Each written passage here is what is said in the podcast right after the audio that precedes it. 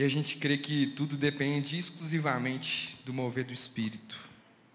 E é sobre isso que nós vamos orar. Eu quero te convidar para estender sua mão. Nós vamos orar pela Isabela agora, para que o Senhor use ela. Deus, obrigado por esse dia. E obrigado porque o Senhor permitiu que nós estivéssemos aqui mais uma oportunidade de ouvir as palavras que produzem vida e vida em abundância. Deus, hoje nós queremos ouvir algo direto do teu trono. E que o Senhor utilize a vida da Isabela nessa noite com poder e com graça, para dizer palavras diretas do Senhor, para nos orientar, para nos guiar e para produzir vida dentro de nós. Deus, nós clamamos porque nós queremos te ouvir. Por isso, tire tudo que atrapalha os nossos ouvidos de te ouvir e conduz todas as coisas. Que o seu Espírito Santo, que é quem convence do pecado, da justiça e do juízo, esteja aqui porque nós desejamos isso que o Senhor deseja, em nome de Jesus. Amém. Amém. Amém. Boa noite, gente, tudo bem? É... Deus é tão cuidadoso e Ele sempre me surpreende. E quando Ele fala que Ele tem muito mais, Ele tem muito mais. É... Quando estava tocando a música Santo Espírito, eu frisei numa parte e eu ia falar ela aqui. Mas como Deus é tão cuidadoso, dele repetiu mais cinco vezes, para que não fosse só eu que tinha sido totalmente constrangida. Mas é verdade, eu provei e vi o mais doce amor. E eu tenho provado e visto o mais doce amor desde que eu conheci a Cristo. E esse amor é o mais doce, é o mais de todos do mundo, do planeta, do universo. Deus é tão cuidadoso. E o amor dele me constrange de tal maneira que eu não consigo explicar. Hoje, é, eu estava. Meu carro estragou, meu carro teve um negócio de bateria, como sempre. E o pai do Marcos foi fazer né, chupeta para o carro ligar de novo. Acabei vindo aqui atrasada. E queria ter chegado mais cedo, já estava meio tipo. E tem uma Bíblia que eu deixo sempre no carro, que eu gosto de ter Bíblia no carro. E aí, é, o Marcos pegou essa Bíblia e trouxe aqui, porque eu não estava com o carro, o carro veio agora. Aí ele pegou e trouxe essa Bíblia, que eu nem iria usar. Mas essa aqui foi minha primeira Bíblia. E quão especial foi, e como eu não sabia que Deus queria ministrar algo no meu coração e me falar você lembra quando você começou a ler essa Bíblia? E é uma Bíblia toda marcada, tá vendo? Toda tadinha, tá tão velha. Eu não uso mais ela. Mas ela me lembra de uma Isabela que começou a provar do amor de Deus, que não tinha dimensão do amor de Deus e que por ter tido um comportamento de pedir a Deus, experimenta e experimentou infinitamente mais. E eu tenho experimentado infinitamente mais. Porque aquele que pede, recebe, e o que busca, encontra, e ao que bate, abre-se-lhe-á. Mateus 7, 8. Aquele que pede, ele recebe. Então, eu queria te convidar hoje a você começar esse culto falando, Deus, eu quero algo do Senhor hoje, eu quero algo novo hoje. Eu quero provar esse amor que foi cantado aqui de uma forma sobrenatural, porque eu creio que Deus já está liberando algo que você não imagina hoje, Ele está pronto para dar. Só que basta e resta saber se você vai estar pronto a receber, a, a pedir e a querer receber. Porque o Senhor já está liberando, eu não, não tenho dúvidas disso. Eu queria começar abrindo em Joel 12, 2,12. Joel 2,12. Se vocês puderem abrir, quem tiver com a Bíblia.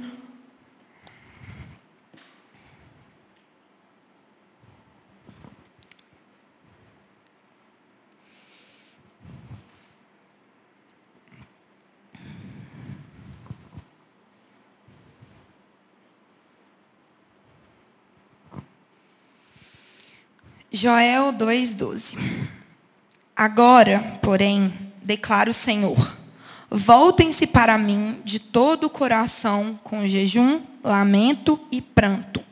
Rasguem o coração e não as vestes.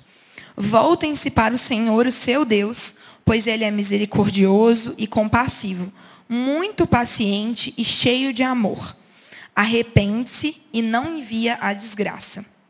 Talvez ele volte atrás, arrependa-se, e ao passar deixe uma bênção Assim vocês poderão fazer ofertas de cereal e as ofertas derramadas para o Senhor, seu Deus. Toquem a, a trombeta em Sião. Decretem jejum santo. Convoquem uma assembleia sagrada.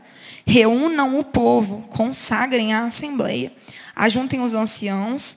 Reúnam as crianças, mesmo as que mamam no peito. Até os recém-casados devem deixar os seus aposentos que os sacerdotes que ministram perante o Senhor chorem entre o pórtico do templo e o altar orando. Poupa o teu povo, Senhor. Não faças da tua herança objeto de zombaria e de chacota entre as nações. Porque se haveria de dizer entre os povos, onde está o Deus deles? Senhor, essa é a sua palavra, Deus. Essa é a palavra do Senhor que é viva no nosso meio. Pai, muito obrigada, Pai, por nos deixar tantos conselhos, ensinamentos, exortações e tudo que nos conduz à Sua presença, na Tua palavra. Que a Tua palavra hoje produza vida, Deus, nos corações que estão aqui, Pai. Porque eu sei, Jesus, que ninguém está aqui à toa. Eu sei que o Senhor tem algo para liberar na vida de cada um hoje. E eu peço, Deus, para que agora os corações sejam desarmados diante do Senhor, Deus. Que eles possam ter uma, é, uma posição ativa diante do Senhor de te pedir e falar: Deus, eu quero receber aquilo que o Senhor quer liberar para mim hoje. E também uma posição de falar: Deus, o que, que o Senhor quer tirar de mim hoje? Que nós possamos nos render à tua palavra. Deus, eu sei que nada que eu falar aqui vai convencer homem algum presente aqui, aqui ou no online. Pai, eu sei que a, a única coisa que vai convencê-los a mudar de postura é a Sua presença.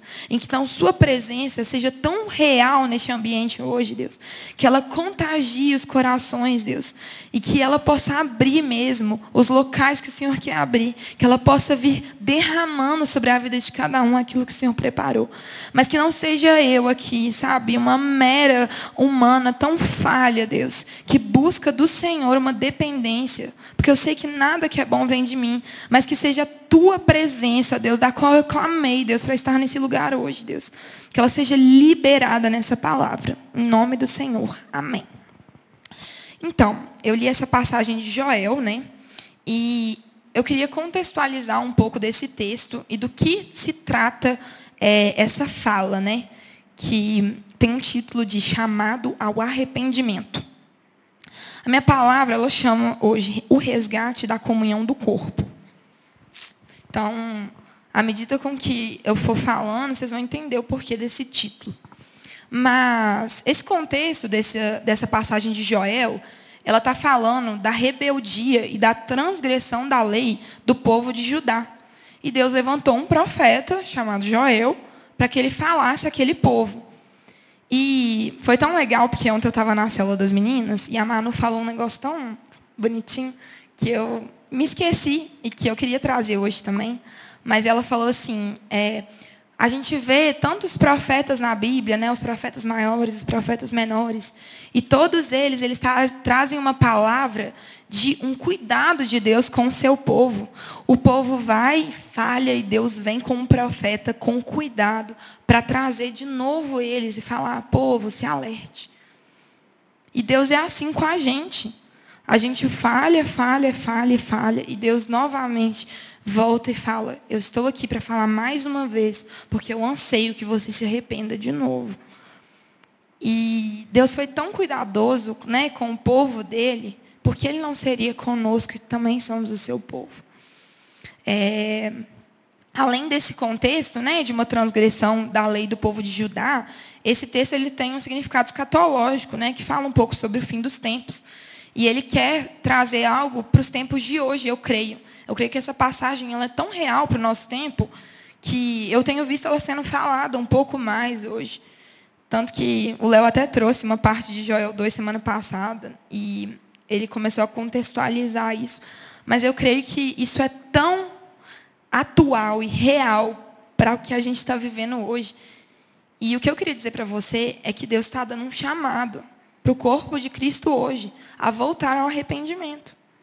Mais uma vez, Isabela, eu ouço de arrependimento desde o primeiro dia que eu converti, que eu ouvi falar de Jesus. Amém, irmão. Então Deus ele não deixou de insistir no seu arrependimento. Ele quer de novo que você se arrependa, porque ele te ama. Pode parecer chato, mas nada mais é do que um sinal de amor por você. E nessa passagem, é, Deus começa falando assim: agora. É amanhã, gente? O que, que é agora? Agora é agora. Entendeu? Não é amanhã, não é daqui três dias que eu vou começar um processo de arrependimento diante do Senhor. É agora. Agora. E um pouco depois ele vai falando assim: voltem-se a mim de todo o coração, com jejum, lamento e pranto. O que, que é isso? Jejuar, eu também interpretei como abrir mão da carnalidade humana e dos nossos desejos. Então Deus fala: abra mão da sua carnalidade, dos seus desejos lamento, ele volta né, para um coração arrependido. Pranto, é, prantear é como se você estivesse chorando em público. Então, isso é expor seu arrependimento, confessando seus pecados, talvez. Então, tudo isso vão sendo chamados do Senhor para o povo, para nós. Vou colocar para nós, porque é para nós. É, e, e depois de tudo isso, né? E ah, tem um, um, detalhe de algo muito forte que o Senhor falou comigo. Eu até comecei a falar isso no Under semana passada. Mas é, em Joel 2,13, começa falando assim: rasguem o coração e não as vestes. Aí eu fiquei assim, que curioso, rasga o coração e não as vestes. Aí eu fui pesquisar. Porque eu sempre via na Bíblia falando que a pessoa estava lá, rasgava as vestes, né, com lamento, com pranto e tudo mais. E aí eu achei curiosa, né? Tipo, não, não é suficiente para Deus só rasgar as vestes, porque para mim rasgar as vestes se ligava diretamente a uma pessoa se arrependendo. Mas o estudo que eu li, ele falava assim, que rasgar as vestes era uma cultura de arrependimento. Então, muitas vezes, você está achando que você está se arrependendo por causa de uma cultura na igreja que você tem que ir para Deus e pedir perdão.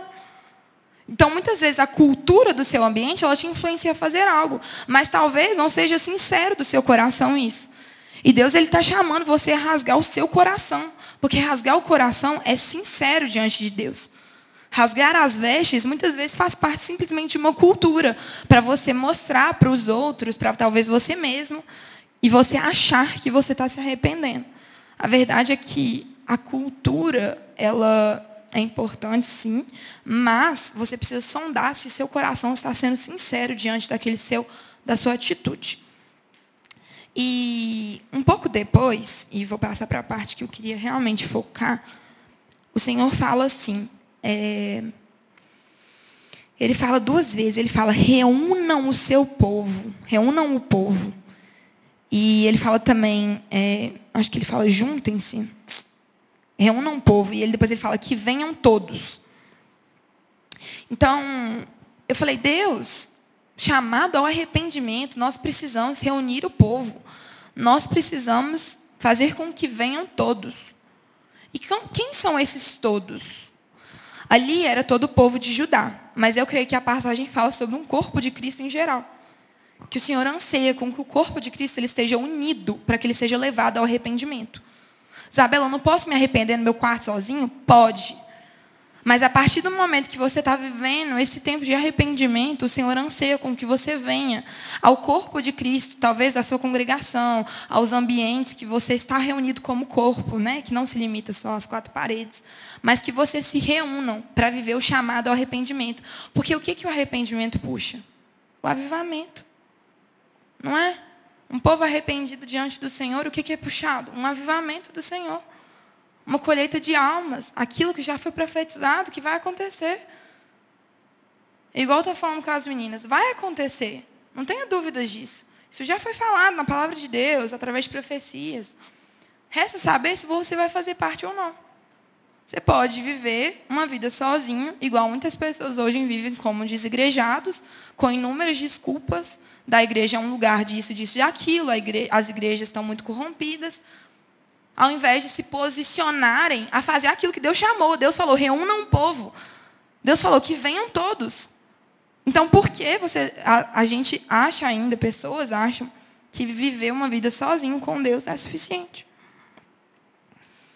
E, e é muito legal porque nessa passagem, Deus primeiro ele chama os anciãos. Então ele fala que venham os anciãos. E eu acredito que mesmo aqueles que estão há muito tempo na igreja, que estão há muito tempo vivendo uma vida com Deus, essas também são chamadas ao arrependimento. Não é porque eu estou aqui em cima, não é porque o Léo é o, o, o pastor líder da igreja, que ele não é chamado ao arrependimento também. Uma vida de arrependimento, ela é contínua, independente de qualquer coisa. Então, primeiro ele fala que venham os anciãos. E eu acredito que esses têm que ser os primeiros. Se você tem qualquer posição de autoridade, de liderança, sabe que você tem que ser o primeiro aí se arrepender. Porque através do seu exemplo, outros também irão. Então ele fala, primeiro vem os anciãos. Depois ele fala que venham os novos, ele fala que reúnam as crianças, mesmo as que mamam no peito. Quem que mama no peito quando chega na igreja? Quem que toma um alimento líquido ainda, que ainda não tem conhecimento da palavra? Os novos na fé, aqueles que chegaram agora. Esses também estão sendo chamados para vir ao arrependimento, para se unir. E o que eu vejo muitas vezes é a gente menosprezando aqueles que estão no início da caminhada. Porque a gente acha que é, a gente é bom demais e que os que estão chegando agora, eles não são dignos de estar juntos e reunidos conosco. E eu não falo só na igreja, né, porque você não tem controle de parar quem vem no culto ou não. Mas talvez nos ambientes que você sai e que você continua ali uma comunhão da igreja, você menospreza muitas vezes os que são novos. E e depois disso, tem uma outra versão que ela fala assim: depois de chamar os anciãos, depois de chamar os novos na fé, tem uma versão que ela fala assim: reúnam e consagrem todo o povo, os anciãos, as crianças e até os bebês. Chamem o noivo do seu aposento e a noiva do seu quarto. Quando eu li essa versão, eu falei: que curioso. Deus está falando de, o profeta está falando aqui do noivo e da noiva. O que, que, tem a ver o noivo e a noiva? Porque não falou os jovens, os, sei lá, né? As outras passagens falam recém-casados, mas eu quero focar nessa passagem, porque o Espírito Santo ministrou algo muito forte no meu coração através dessa passagem. Apocalipse 19, 6 a 8. Então, ouvi algo semelhante ao som de uma grande multidão, como o estrondo de muitas águas e fortes trovões, que bradava: Aleluia, pois reina o Senhor, o nosso Deus, o Todo-Poderoso. Regozijemos-nos, vamos nos alegrar e dar-lhes dar glória, pois chegou a hora do casamento do cordeiro e a sua noiva já se aprontou. Foi-lhe dado para vestir-se linho fino, brilhante e puro. O linho fino são os atos justos dos santos. Quem é a noiva e quem é o noivo aqui será? Primeiro eu queria falar do noivo. Quem é o noivo? Noivo é Jesus. Não é? Nós não ouvimos isso por diversas vezes na palavra de Deus, em diversos versículos que voltam a falar que Jesus é o noivo. Será que o noivo tem feito parte das suas reuniões? Será que o noivo ele é o convidado de honra das suas reuniões? Ou será que o noivo ele é uma guirlanda na porta que, como a porta está aberta, ninguém nem consegue enxergar? Será que o noivo ele é um qualquer que vem só como um convidado que fica lá no último banco e que ninguém se importa, ninguém olha para ele? Ou será que o noivo ele tem o um lugar de honra onde ele merece e só e somente onde ele vai estar. Jesus não vem para ser um qualquer em lugar algum. Ele vem para ser o convidado de honra. Ele vem para ser o noivo. E eu não estou falando só, e sim, eu quero falar das nossas reuniões. Será que quando você vem à igreja, você olha e fala, isso aqui tudo é para Jesus? Jesus tem um lugar de honra. E eu vejo claramente que tudo isso é para Ele. Será que o meu comportamento tem refletido isso? E mais profundo ainda, quando você reúne fora da igreja, quando você reúne com seus amigos, quando você vai em festas, em aniversários, em, enfim, quando você está com a extensão da igreja, porque Acredito que você saiba, mas a igreja não é as quatro paredes. A igreja somos nós, a igreja sou eu, a igreja é você. E a partir do momento que dois ou mais estão reunidos, ali ele diz que estaria. Mas será que estariam reunidos realmente no nome dele? Será que os lugares que você vai, a presença de Deus se afasta à medida com que você, os seus comportamentos, aquilo que você escuta, aquilo que você fala, aquilo que é consagrado àquela reunião, ou será que ela é para Deus? Será que ele tem um lugar de honra?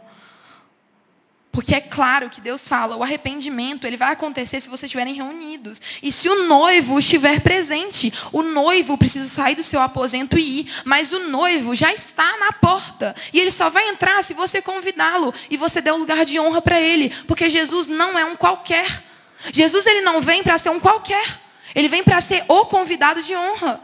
E eu não estou falando só da igreja, eu estou falando de todos os ambientes que você vai. Isabela, eu saio com meus amigos e a presença do Senhor não vem. Ai, será que Jesus não me ama? Não, você que não ama Ele.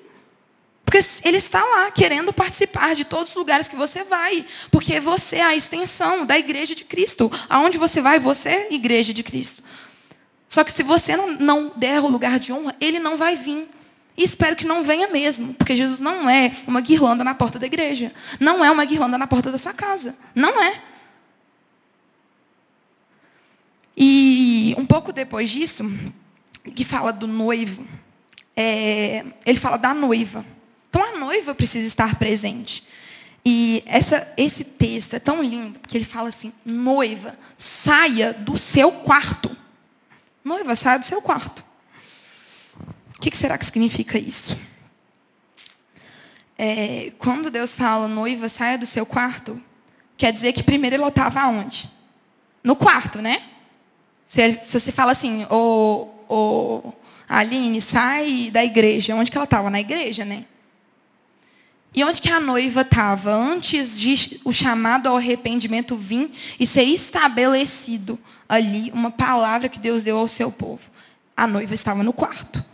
Então, primeiro, você precisa buscar o Senhor no lugar secreto. Você precisa buscar o Senhor no lugar secreto. Você precisa chegar diante de Deus, ficar em silêncio e falar: Deus, o que o Senhor tem para mim? O que o Senhor tem para mim hoje? O que o Senhor quer de mim hoje? Porque muitas vezes nós viemos para as reuniões sem ir para o lugar secreto antes. E aí você vem como uma pessoa esfomeada, querendo se alimentar, e você não entende que a reunião e a comunhão, ela fala sobre dar e receber. Dar está em primeiro lugar. E eu espero que permaneça, porque você precisa vir falando, Deus, o que eu tenho para dar? O que eu tenho para dar quando eu saio com meus amigos? O que eu tenho para dar quando eu vou num, conversar com um amigo meu que talvez não é cristão? O que eu tenho para dar quando eu vou no trabalho? O que eu tenho para dar quando eu vou na igreja? Quantas vezes você faz essa pergunta? Quantas vezes você vai para um lugar encontrar alguém e você pergunta, Deus, o que o Senhor quer que eu dê para essa pessoa? Quantas vezes? Quantas vezes você vem para a igreja e fala, Deus, o que o Senhor quer que eu dê para a igreja? Quantas vezes? A gente precisa ter um tempo de solitude com Deus, precisamos buscar a cura e a presença e aquilo que Ele tem para nós, para depois a gente se reunir. Eu queria falar isso antes de passar para a próxima parte, porque isso é muito sério. Eu vejo muita gente, muita gente, indo para os lugares e não tendo nada para entregar do Senhor. Deus, me dá uma palavra do Senhor para a pessoa que eu vou encontrar hoje, para eu abençoar a vida dela. Que seja simples, irmão. Que seja o salmo do seu dia, você pega alguma parte e declara sobre a vida daquela pessoa. Não precisa ser, sabe, não precisa ser nada muito fantasioso. Às vezes algo simples que você talvez vai mudar a vida de alguém. Que você vai fazer e convencer aquela pessoa de, de o Espírito através de você convencer aquela pessoa de talvez se voltar ao Senhor de talvez tomar uma decisão. Isso é evangelizar, sabe? Isso é um evangelismo fácil que nós devemos fazer durante todos os nossos dias. Como eu encontro uma pessoa que ela não conhece a Deus e eu não pergunto que Deus quer que eu tenha a dar para ela? E não só uma que não conhece, mas uma que conhece também. Nós somos tão é, conformados e acostumados em fazer as coisas sem, sem essa postura de nos colocar diante de Deus e pedir para Ele conduzir o nosso dia. Quantas vezes eu queria fazer alguma coisa no meu dia e por eu ter e buscar a Deus, eu, eu, quero colocar diante do Senhor, eu quero consagrar o Senhor no meu dia. Se não for para eu ir, eu não vou. E eu acabava não indo. E depois eu percebi o livramento do Senhor sobre a minha vida. Mas por quê? Porque eu decidi pedir e consagrar aquilo a Ele. Diz o soberano Senhor, o Santo de Israel: No arrependimento e no descanso está a salvação de vocês. Na quietude e na confiança está o seu vigor. Já li esse texto hoje, vou ler de novo, porque esse texto é bom demais. No arrependimento e no descanso está a salvação de vocês. É, então, primeiro a noiva precisa estar no quarto dela. Mas depois Deus fala o quê? Noiva, saia do seu quarto. Saia do seu quarto, noiva. Não retenha só para você aquilo que está sendo liberado sobre a sua vida. Você recebeu? Legal. Você está tendo um relacionamento com Deus, você faz seu devocional, que bacana. Mas não, isso, não é, isso não se limita a ficar só para você. Tenha uma postura de alguém que vai liberar aquilo que o Senhor te dá. Tenha uma postura de querer dar. Que é melhor o que dar, dar do que receber. E estava bem reflexiva sobre o porquê, muitas vezes, nós não damos nada nas nossas reuniões, nos lugares que a gente vai. E eu cheguei a uma conclu duas conclusões. A primeira é que muitas vezes você acha e você se coloca em falar que você ama um noivo, mas a noiva não. Como amar o noivo e não a noiva? A cabeça e não o corpo. E eu estava pensando e falei, gente, eu estou buscando, né, cada dia mais, né, na luta de um namoro à distância, aprender a amar o Pedro. E não só uma parte do Pedro, não só a cabeça do Pedro, não só o braço do Pedro, mas ele por completo. E nesse pacote vem junto imperfeições, defeitos, manias. É claro que nós não temos né, a síndrome da Gabriela. Eu nasci assim, eu cresci assim, Gabriela. Não somos. Claro que a gente pode mudar.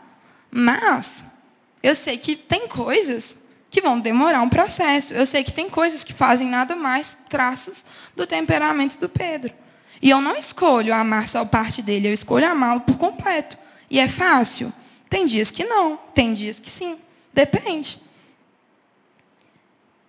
A mesma coisa é a igreja. Você acha que a igreja é perfeita? Você acha que a igreja só tem gente perfeita? Muito pelo contrário. Quando você escolhe amar a igreja, você escolhe amar a igreja e no pacote vem junto imperfeições, vem junto manias, vem junto falhas. E eu percebi que a gente acha que a gente ama o noivo, mas a gente escolhe não amar a noiva.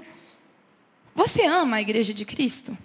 Não apenas a igreja metodista congregacional, mas ela também. Mas você ama a igreja, o corpo de Cristo? Você ama a noiva de Cristo? Será que você tem amado mesmo? Será que você tem orado para a noiva de Cristo? Não, Isabela, que isso, está doida? Eu oro pelos meus amigos, para quem eu gosto. Muito fácil, então eu vou escolher amar só as partes que eu gosto do Pedro, o resto eu não amo. Como que faz isso? Impossível. Impossível. Impossível, porque ele não é perfeito. Igual eu não sou perfeito, igual você não é perfeito. Então não espere que a igreja vai ser perfeita, porque a igreja nunca vai ser perfeita. Nunca. E eu, não, e eu queria falar dois exemplos que eu fiquei pensando. E o primeiro é que muitas vezes é, nós não sabemos olhar para os nossos irmãos nos diferentes processos que eles estão vivendo. Nós não sabemos amar nosso irmão. Porque a gente olha para ele e fala, nossa, mas meu irmão é tão pecador. E eu não consigo ter um ato de amar, de orar por ele. Por quê? Porque eu acho que eu estou amando o noivo, e eu acho, e eu me coloco em não amar a noiva. Mas não tem coerência. Não tem coerência amar a cabeça e não amar o corpo. E não falo só da igreja e dos irmãos, mas falo de outras congregações também. Ou você acha que a sua igreja, as quatro paredes da sua igreja, a galera que está aqui agora vai para o céu e o povo da, da igreja da esquina não vai? Você ama as outras igrejas? Será? Ou você pega a fama da outra igreja e fala, essa igreja aqui pecadora, esse povo aqui tudo, não vai para o céu, não. Vou confessar o meu pecado hoje aqui para vocês. Esses dias para trás, estava eu no Instagram, e aí eu vi um, uma pregação de um pastor, que eu não vou citar o nome, mas falando umas heresias, né? E eu fiquei, eu fiquei, vi aquilo e falei, nossa, tem misericórdia, Deus.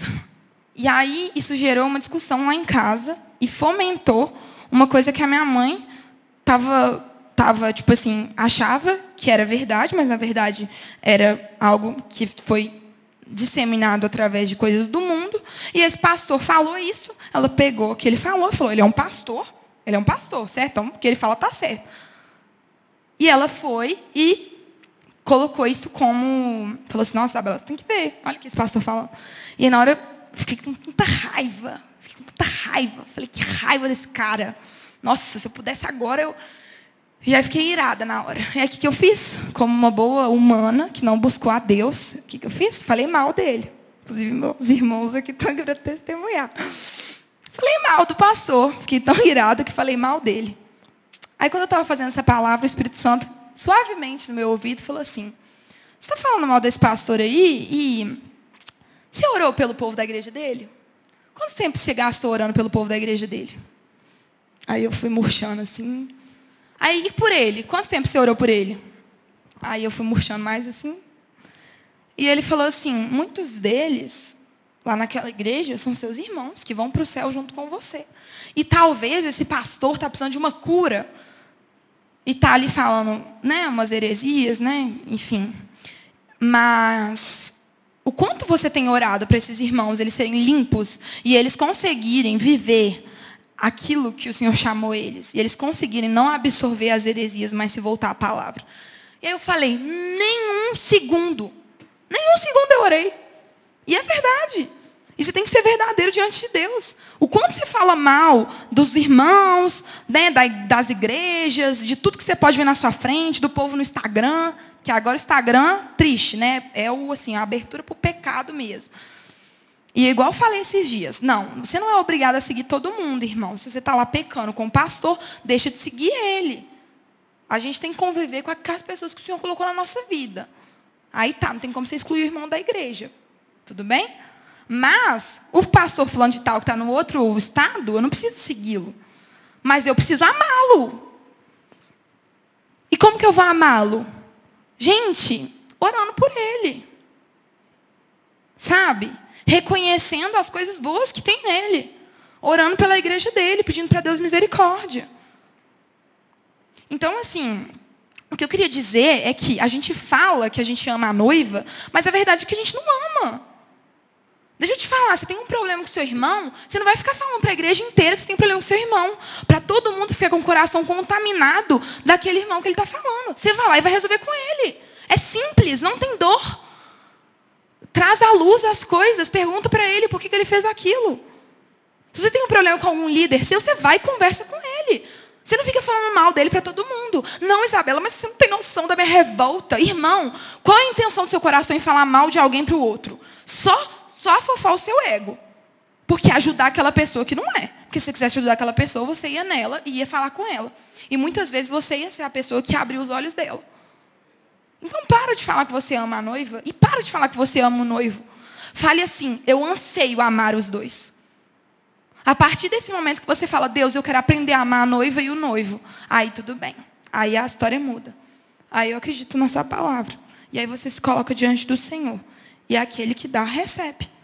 E eu creio que o Senhor vai liberar sobre a sua vida um amor sobrenatural. É claro que busca constante. É fácil amar? Amar é fácil? Não, gente, é difícil.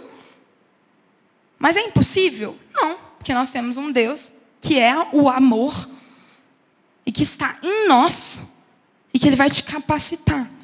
Às vezes eu falo assim, Deus, é difícil demais amar o Pedro. Tem dia que é difícil. E eu falo, não tem paciência. Mas a gente aprende. E eu acredito que todo mundo aqui que tem relacionamento e amizade, enfim, que tiver que ser, não é fácil, mas é uma escolha que deve ser feita por nós. E eu coloquei aqui, como viver em comunhão mesmo sendo tão diferentes? Amando a Cristo, amando a noiva, compreendendo que a noiva, a noiva por completo e não achando que ela será perfeita como você idealiza, olhando para você mesmo. Teste rápido. Você começa a julgar o outro, olha você no espelho e fala assim: o que, que tem de bom aqui? Aí você fala: nossa, eu sou tão pecador quanto. Então para de julgar o outro, porque você também tem muitas falhas e o que a verdadeira comunhão nos traz. Portanto, quando mantemos o vínculo da comunhão, agradamos a Deus. Sim, esse vínculo da perfeição que tem como base o amor, conforme ensina o apóstolo Paulo, com toda a humildade e mansidão, com longanimidade, suportando uns aos outros em amor. É difícil, gente, é, mas não é impossível. E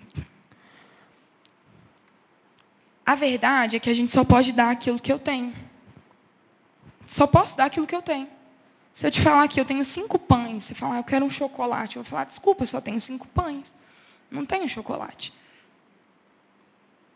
E basta para Deus a vontade de você amar, tanto a Ele quanto a noiva. Isso basta. Talvez você vai falar hoje, Isabela, eu não amo a noiva, não amo noiva.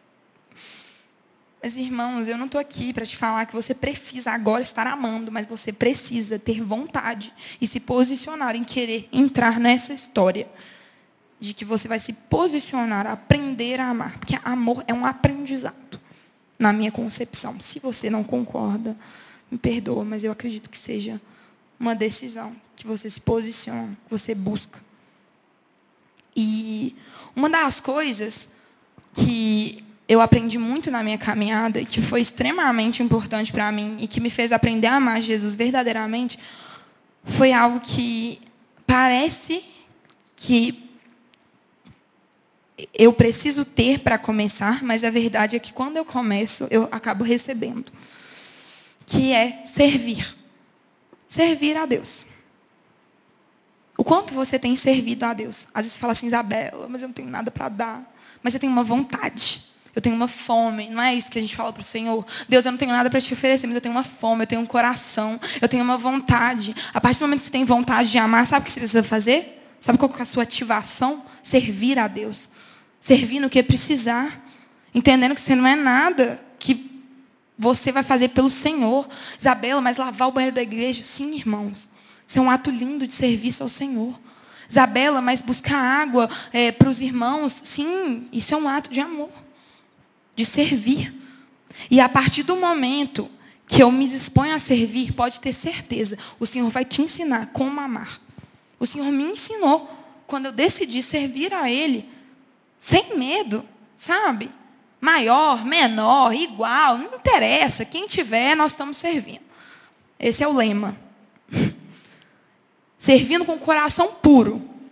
Ah, Isabela, que nojo de lavar é, prato e lavar as mesas do acampamento estão todas sujas de arroz e feijão, grudado, que ninguém tirou. Deixa eu te falar. Você está fazendo né, é para Deus. Você compreende? É para o Senhor. E a partir do momento que eu me disponho a, a servir, eu recebo. Que melhor dar é, é do que receber. E acredite se quiser, isso é verdade. Então venha com o coração inclinado a Deus no lugar secreto, do lugar secreto, sabendo que você não tem nada a oferecer, mas que você coloca Deus no centro. Deus se torna o centro e não só uma guirlanda na porta. A partir disso, você está suscetível a partilhar na mesa. A vontade de amar basta para Deus. O coração servo de alguém que compreende, muito melhor é dar do que receber, liberta a a sua necessidade de consumismo na igreja de Cristo e te torna um agente de transformação que anseia derramar tudo o que você recebe em pessoas, congregações em todo o mundo, que anseia ver o corpo crescendo e se tornando cada vez mais relevante e glorioso. A noiva de Cristo, ela é triunfante. A igreja, ela é triunfante. Isabela, mas a igreja, ela está toda acabada, toda falha. Só tem falha. Só vejo falha na igreja hoje. Mas ela é triunfante diante de Deus. E igual eu estou falando, mais uma vez, o Senhor está nos chamando ao arrependimento. Isso puxa o quê? Avivamento, presença de Deus manifesta nas nossas vidas. E o Senhor está te chamando para você fazer parte disso. Para você ter uma vontade de amar verdadeiramente. Será que você tem vontade de amar a noiva de Cristo? Será? Para chegar aos finalmente, queria falar de algo que eu ouvi e falei, eu preciso compartilhar, porque isso foi tão forte para mim. E eu estava falando com o Léo esses dias sobre isso e, e eu não podia deixar de falar. É, em Mateus 4, 18 e 22, fala assim: E Jesus, andando junto ao mar da Galileia, viu a dois irmãos, Simão, chamado Pedro, e André, os quais lançavam a, a, as redes ao mar, porque eram pescadores. E disse-lhes: Vinde após mim, e eu vos farei pescadores de homens. Então eles, deixando logo as redes, seguiram-no. E adiantando-se ali, dali, viu outros dois irmãos, Tiago, filho de Zebedeu, e João, seu irmão, num barco com seu pai. Zebedeu consertando as redes. E chamou-os, eles, deixando imediatamente o, do, o barco do pai, e seguiram. Outra passagem, Mateus 13, 1 e 3. Tendo Jesus saído de casa naquele dia, estava sentado junto ao mar. E ajuntou-se muita gente perto dele, de sorte que, entrando num barco, se assentou. Toda a multidão estava em pé da, na areia. E falou-lhe de muitas coisas por parábolas, dizendo: Eis o semeador que saiu a semear. Essas duas passagens elas têm uma semelhança. Ambas as duas aconteceram no Mar da Galileia. As duas aconteceram no Mar da Galileia. Este lago possui 20 quilômetros de extensão e de 6 a 12 quilômetros de largura. Sua superfície é de 200 metros abaixo do nível do Mediterrâneo. Varia de 25 a 50 metros de profundidade. Há uma queda no rio de 510 metros. Tem dezenas de variedades de peixe. Possui um formato oval. Este lago está conectado ao ministério público do nosso Senhor Jesus. Cafarnaum, a sua cidade, está à sua margem. Dentre os pescadores que ganhavam sua vida no lago da Galileia, ele escolheu Pedro e seu irmão André, além de Tiago e João, para serem discípulos, e os enviou para serem pescadores de homens. O mar da Galileia é um mar poderoso. É um mar que tem vida. Ali há, milagres aconteceram. Ali há dezenas de peixes. Ali há Carfarnaum perto. Em volta do mar da Galileia há vida. Tem vida volta, em volta do mar da Galileia. E tem um mesmo mar que é desaguado do mesmo rio que o mar da Galileia é. Ambos são desaguados do rio Jordão. E no mapinha lá que eu vi, o mar da Galileia está um, tá um pouco acima e tem um mar um pouco abaixo. Qual é esse mar? O Mar Morto. Mar Morto.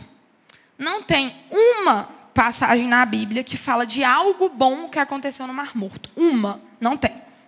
Pode pesquisar. Não tem. Não tem um milagre que aconteceu lá. Não tem nada que aconteceu lá.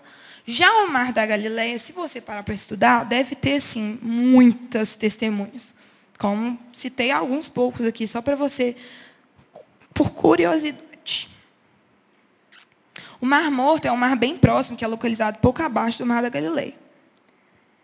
Imaginar a, a, vida no Mar Morto não é fácil, especialmente para quem visitou o lago na depressão mais profunda da Terra, 400 metros abaixo do nível do mar. Tirei isso da internet de alguém lá que eu não esqueci o nome. Mas, o que eu quero dizer para vocês? Como que dois mares que são desaguados do mesmo rio, um não tem vida, tudo à volta dele é deserto, nada acontece ali, não tem um milagre, mesmo sendo perto de todos os lugares que Jesus passou. E o outro mar tem vida abundante, aconteceram diversos milagres, e ali há tudo em volta à vida. Como do mesmo rio são desaguados dois mares e há uma diferença tão estrondosa entre um e outro.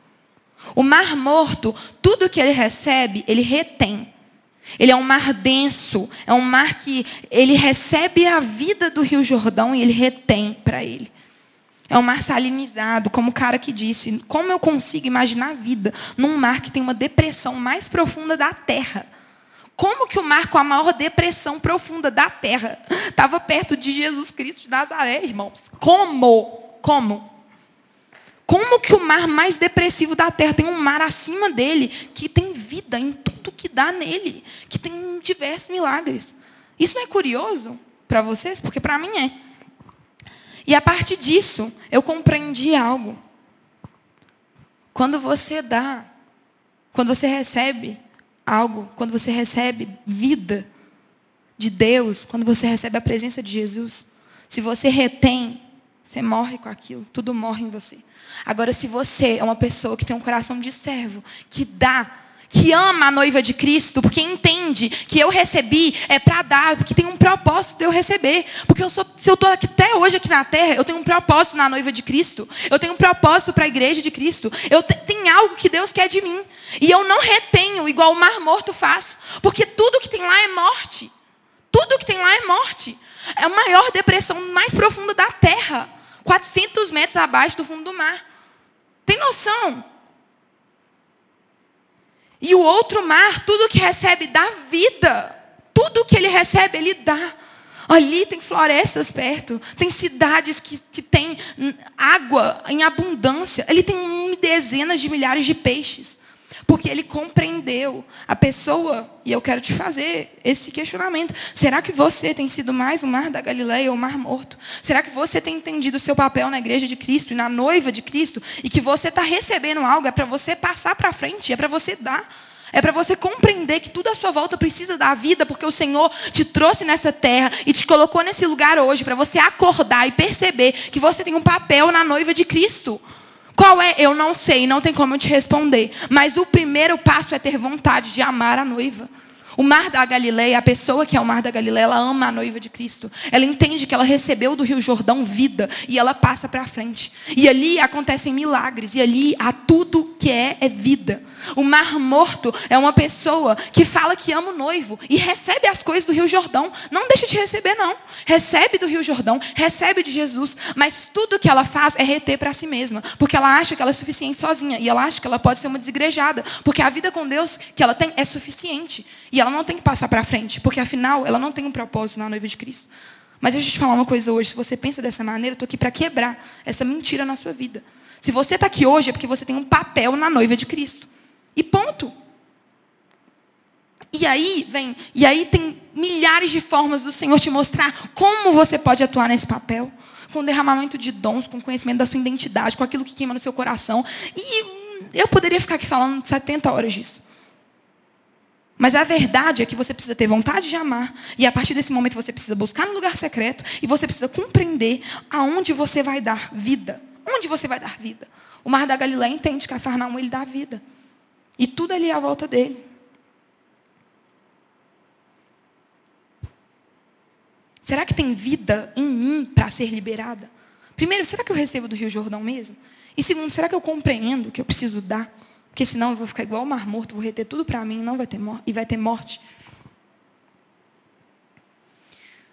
E para finalizar, eu queria que vocês abrissem em Ezequiel 47.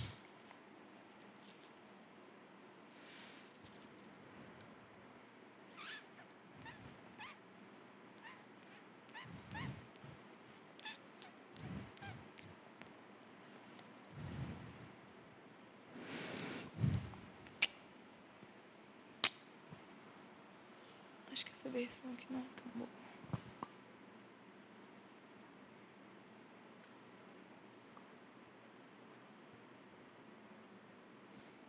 Ezequiel 47. 47. 47. Uhum. 47. É 47 mesmo. O homem levou-me de volta à entrada do templo e vi água saindo debaixo da soleira do templo e indo para o oriente. A água descia debaixo do lado sul do templo ao sul do altar. Ele então me levou para fora, pela porta norte, e conduziu-me pelo lado de fora até a porta externa, que dá para leste, e a água fluía do lado sul. O homem foi para o lado leste com uma linha de medir na mão. Enquanto ia, mediu 500 metros e levou-me pela água que batia no tornozelo. Ele mediu mais 500 metros e levou para a água que batia no joelho. Mediu mais 500 metros e levou pela água que batia na cintura. Mediu mais 500 metros e viu que a, não conseguia mais atravessar, porque a água havia aumentado e era tão profunda que só podia atravessar a nado. Era um rio que não se podia atravessar andando. Já deve ter visto essa passagem, né? Tem águas que tem no joelho, águas no... Enfim, né? Continuando. Ele me perguntou, filho do homem, por que vê isto? Levou-me então de volta à margem do rio. Quando ali cheguei, vi muitas árvores em cada lado do rio, e ele me disse: Esta água flui na direção da região situada a leste e desce até Arabá, onde entra no mar, no Mar Morto. Quando a água deságua no Mar Morto, a água ali é saneada.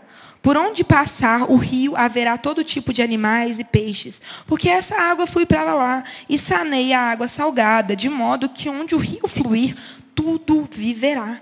Pescadores estarão ao longo do litoral, desde Engedi até em Eglaim. Eglaim. Haverá locais próprios para estender redes. Os peixes serão de muitos tipos, como os peixes do Mar Grande. Mas os charcos e os pântanos não ficarão saneados. Enfim, acho que a gente pode parar por aqui. Essa versão não está escrito Mar Morto, mas tem outras que estão, tá bom? Só porque senão você vai falar, ah, Isabel está inventando. Não, não estou inventando, está na Bíblia. Tá? Mas é porque essa, versão aqui ela corta. E eu esqueci qual é a versão que não corta, mas está tudo bem. Gente, isso é uma profecia. Isso é uma profecia. Não é à toa que eu estou falando aqui que o mar da Galileia flui vida e o mar morto tem morte. Porque há uma profecia que aqueles que estão retendo tudo, a chegar um tempo que a água dele vai ser saneada e que peixes viverão ali. Já em 2011, no entanto, alguns pesquisadores descobriram que as dolinas, espécies de bacia de água doce, em seu fundo produziam numerosas formas de vida, principalmente bactérias. Mas agora, a descoberta do repórter fotográfico israelense Noam Bedin foi mais longe. O fotógrafo do projeto Dead Sea Revival Project teria imortalizado alguns peixes nadando no Mar Morto. A profecia do Senhor está se cumprindo. Desde 2011, há alguns peixes que têm tido vida no Mar Morto. E a verdade é que isso tudo tem a ver com o que eu falei em Joel 2. O Senhor tem alertado o seu povo para viver um arrependimento. Ele tem alertado aqueles que não amam a noiva de Cristo a se reunir o povo e a viver igreja. E pessoas que, como o mar morto, que retinham água, vão ser saneadas. E peixes vão nadar ali. E vida vai sair dali. Viva a plena comunhão, compreendendo que você precisa amar a noiva, que você deve buscar no lugar secreto, mas que você precisa de compartilhar. A profecia do Senhor está sendo cumprida. Mas como eu disse, resta saber se você vai ser uma pessoa que vai se posicionar e falar, Senhor, eu quero fazer parte de tudo isso. Ou se você vai ser uma pessoa que simplesmente vai deixar de lado e vai continuar sendo medíocre diante daquilo que o Senhor já está falando. Talvez você começou a ouvir essa palavra e você falou, Isabela, eu sou um mar morto hoje. Por tantas vezes eu recebo coisas de Deus e eu não compartilho com a igreja de Cristo. Por tanto tempo eu retenho as coisas para mim, ou eu talvez nem receba. Talvez eu nem receba. E eu estou morta. Eu não consigo ter vida perto de mim. Eu não impacto as pessoas que estão na minha volta. Eu não faço nada para o corpo de Cristo. Eu só reclamo, reclamo e reclamo. E eu sei que provavelmente algo que foi falado aqui hoje veio até o coração para que você pudesse refletir sobre isso. Refletir o quanto você tem se posicionado em buscar amar a noiva e o noivo de Cristo. E eu queria orar sobre isso. Eu queria que você fechasse seus olhos, abaixasse a sua cabeça e sondasse o seu coração nesse momento. Com tudo que foi falado, muitas coisas foram faladas, eu sei. Mas tudo isso convergia para algo muito específico, que é você perceber o quanto você precisa buscar no lugar secreto, que é você perceber que você está aqui hoje na terra, não está aqui à toa, porque o Senhor tem algo para você na noiva de Cristo.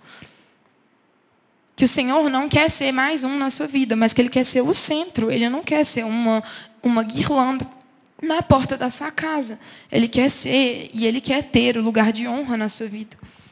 Então que você comece a perceber isso e pense, pense, sonde o seu coração. Dói, às vezes dói lembrar que hum, nós falhamos, às vezes dói voltar a esse lugar do arrependimento, às vezes dói lembrar que o Senhor nos alerta tantas vezes, como Ele alertou o povo de Israel, mas o Senhor é paciente e bondoso, como Ele mesmo disse, e Ele não vai desistir de nós. Mas nós precisamos nos alertar aos chamados de Deus, porque agora é hora de buscar o arrependimento de Deus. Senhor Deus Pai, eu quero te entregar esse tempo, Deus. Eu quero te entregar essa palavra que o Senhor me deu e que eu fui a primeira, Deus, a ser com, completamente constrangida com aquilo que o Senhor falou. Pai, nós sabemos, Deus, que nós estamos aqui por algo bem maior do que podemos imaginar, mas por tantas vezes nós negligenciamos isso. E nós somos medíocres, Deus, em nos posicionar, em amar a noiva de Cristo, em servir ao Senhor, em amar o noivo de forma completa. Deus nos leva a esse lugar de arrependimento, Pai. Eu oro, Deus, para que o seu povo hoje, Deus, viva o verdadeiro arrependimento, como foi falado em Joel. Que as pessoas que estão aqui, Pai, elas possam experimentar, Deus, desse tempo, Jesus, desse tempo de restauração do Senhor. Papai, eu oro para que nós, não, nós possamos, Deus, nos posicionar diante dessa palavra. E que a gente não continue, Deus, sendo os mesmos, Pai. Sendo os mesmos. Pai, eu oro, Deus, para que o Senhor poupe o teu povo. Poupa o teu povo, Senhor. Não faças da tua herança, não faças da tua igreja objeto de zombaria e de chacota entre as nações, Deus. Porque o mundo pode dizer onde está o Deus deles. Mas o Senhor tem anseio de mostrar zelo pela sua terra e ter piedade com o seu povo. Então eu oro, Deus, para que a tua piedade possa encontrar corações agora, Deus.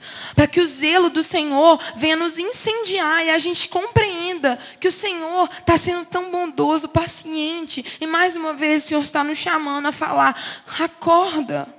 É agora. Eu preciso de você com o coração arrependido. Eu quero que você faça parte da obra que, que vai acontecer. Mas eu preciso de um posicionamento seu. Deus, eu oro, Pai, para que isso não seja perdido, Pai. Mas que hoje seja um marco, Deus, na vida de pessoas, Pai, que vão decidir dar um passo diante do Senhor com essa palavra, Deus. Que vão compreender, Deus, que eles não querem ser um mar morto, mas eles querem ser um mar da Galileia que recebe do Senhor, que busca da fonte verdadeira e que passam, Deus, que liberam vida, que tudo que toca ganha vida. Eu oro para que pessoas aqui, Deus, o que elas toquem ganhem vida. E eu oro para que a presença, Deus, e o convite do Senhor seja um convite de honra, Pai, que o Senhor seja exaltado nas nossas reuniões, que o Senhor seja exaltado na nossa igreja. O Senhor é o nosso noivo e nós temos vontade de chamar. Eu queria chamar agora o pessoal do louvor e a gente vai ter um tempo de oração agora. Se você tem horário para ir embora, fique à vontade. Não vai ter ser tanto tempo, ok? Mas eu queria que você tivesse um tempo de reflexão. Eu não acho que é suficiente só ouvir essa palavra. Mas eu queria que você tivesse uma atitude hoje. Você tivesse uma atitude de falar, Isabela, eu não tenho, de verdade, buscado tudo isso que você falou. Tem coisas que você falou que eu tenho que eu tenho deixado para trás. Que eu não tenho me posicionado. E eu creio que hoje Deus está sedento em derramar, em posicionar pessoas que têm vontade de amar a Deus e a noiva dele. Então, o louvor vai começar a tocar. E eu queria que viesse aqui na frente. Eu queria que viesse aqui na frente quem de verdade se colocasse nesse lugar, sem vergonha, ninguém está querendo ver você. Eu quero que o Senhor, eu quero que o Senhor te veja, só isso. Mas eu quero, e, e quem não vier, se puder vir orar para alguém. Mas que você compreenda, sabe? Que Talvez você está com uma vontade, isso é digno diante do Senhor, e o Senhor está vendo isso. Mas o Senhor quer que você vá mais profundo.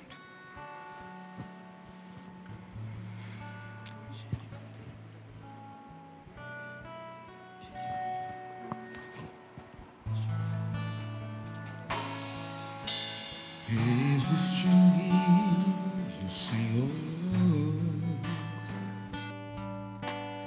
que flui do teu grande amor. Águas que correm do trono, águas que curam, que limpam.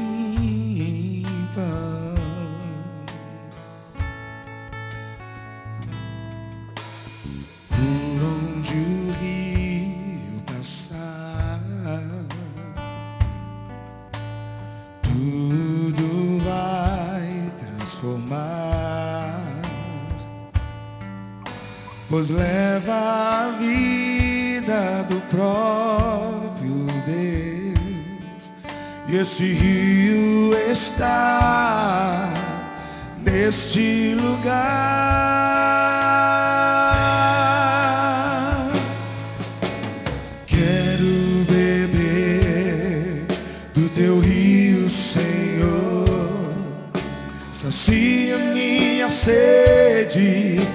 Lava o meu interior. Eu quero fluir em tuas águas. Eu quero beber da tua fonte, fonte de águas vivas. Tu és a fonte, Senhor.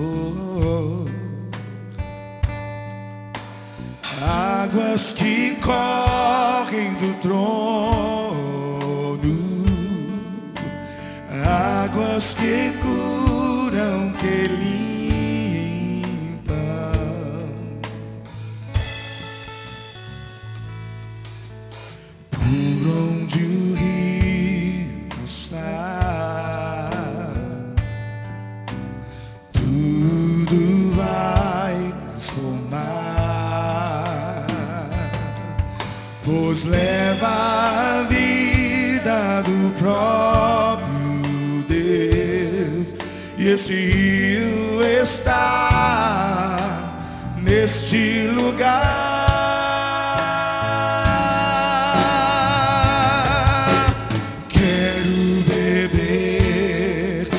Teu rio, Senhor. Sacia minha sede,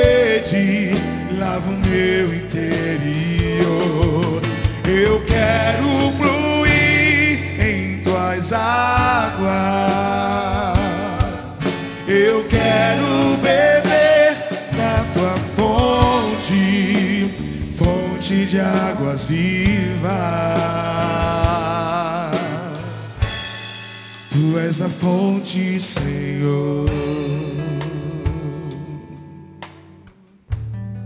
Tu és o rio, Senhor.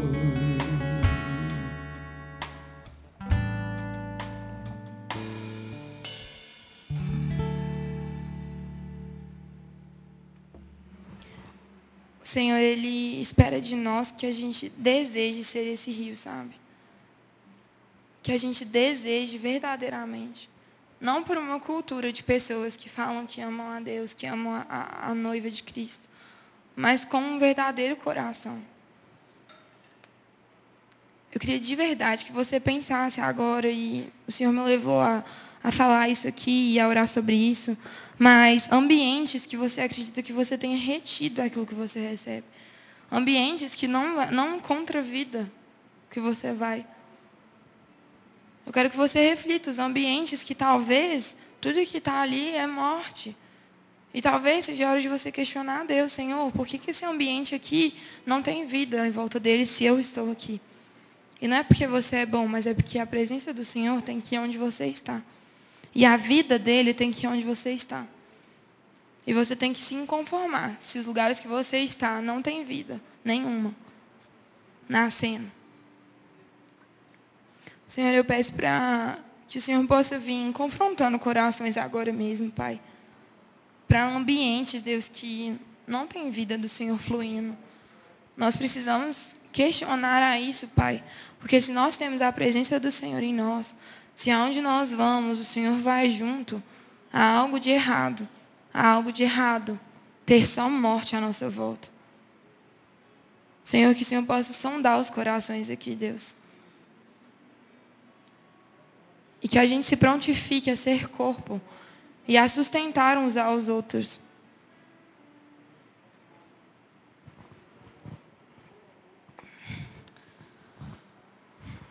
Vou pedir para o louvor tocar só mais uma música e vai ser a última, mas que você possa se colocar diante do Senhor agora. De verdade. E que você possa questionar a você mesmo o porquê tem morte em volta de certos ambientes na sua vida. E por que você não está liberando a vida do Senhor que Ele te colocou ali para liberar a vida dele. Não é à toa nenhum lugar que você está, acredite se quiser. Todos os lugares que você está, por causa do Senhor, foi Ele que te colocou. Então, que você possa fluir vida nesses lugares.